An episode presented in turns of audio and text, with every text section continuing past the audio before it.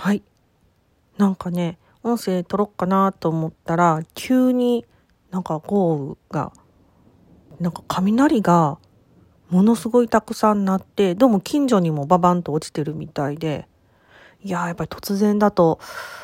ね、毎回びっくりしますよね。はい。なんか一雨降るごとに、どんどんこう秋が深まっていくなーって感じる今日この頃でございます。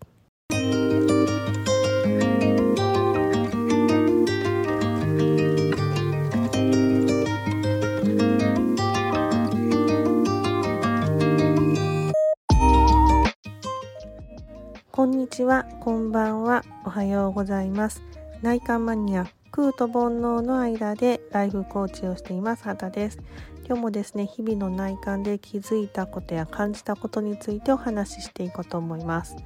はい。まだね、雷が何気にゴロゴロとなっていますが、今日なんですけどね、えっ、と、自分の発したものが自分に返ってくるちょっとなんかねその辺りでちょっとあっていうことがあったので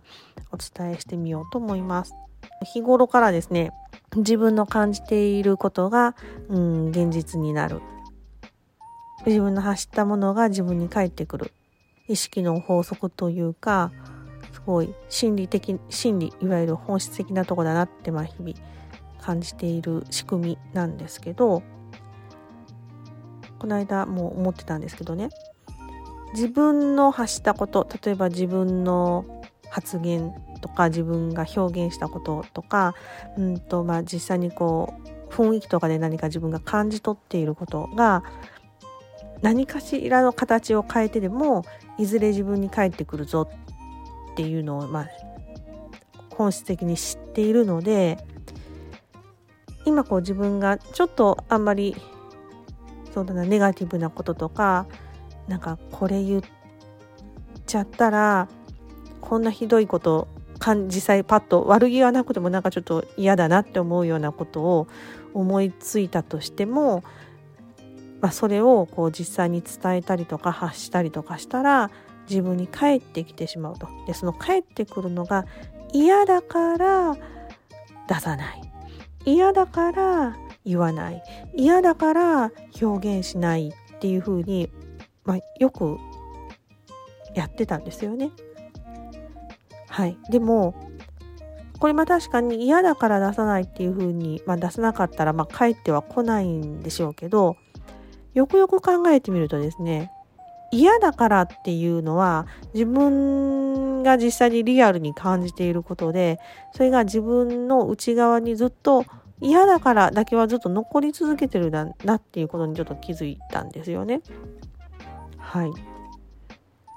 そしたら、こう、まあ、自分の発したものが返ってくるんだけど、いや、まあ、ちょっとこんなんは発したらあかんやんな。自分に返ってきたら嫌だから言わないとか表現しないってしてても、確かに帰ってこないような感じはするけど嫌だからは残り続けてるってことは結局オチとしては嫌な感じが残ってるんだなっていうことにちょっと気づいたんですよ。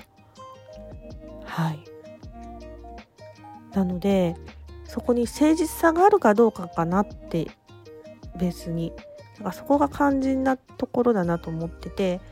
こう不誠実なとか例えばうんなんだろう人を傷つけようとか恋に悪意みたいなちょっと極端ですけどがあってその何か発したら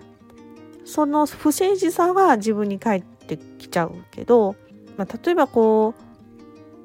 本来あんまりこうなかなかちょっと厳しいこととかちょっと一見にネガティブな感じがしていたとしてもうんとそれがものすごく本質的にうん伝える必要性があったり非常にその考え方が誠実な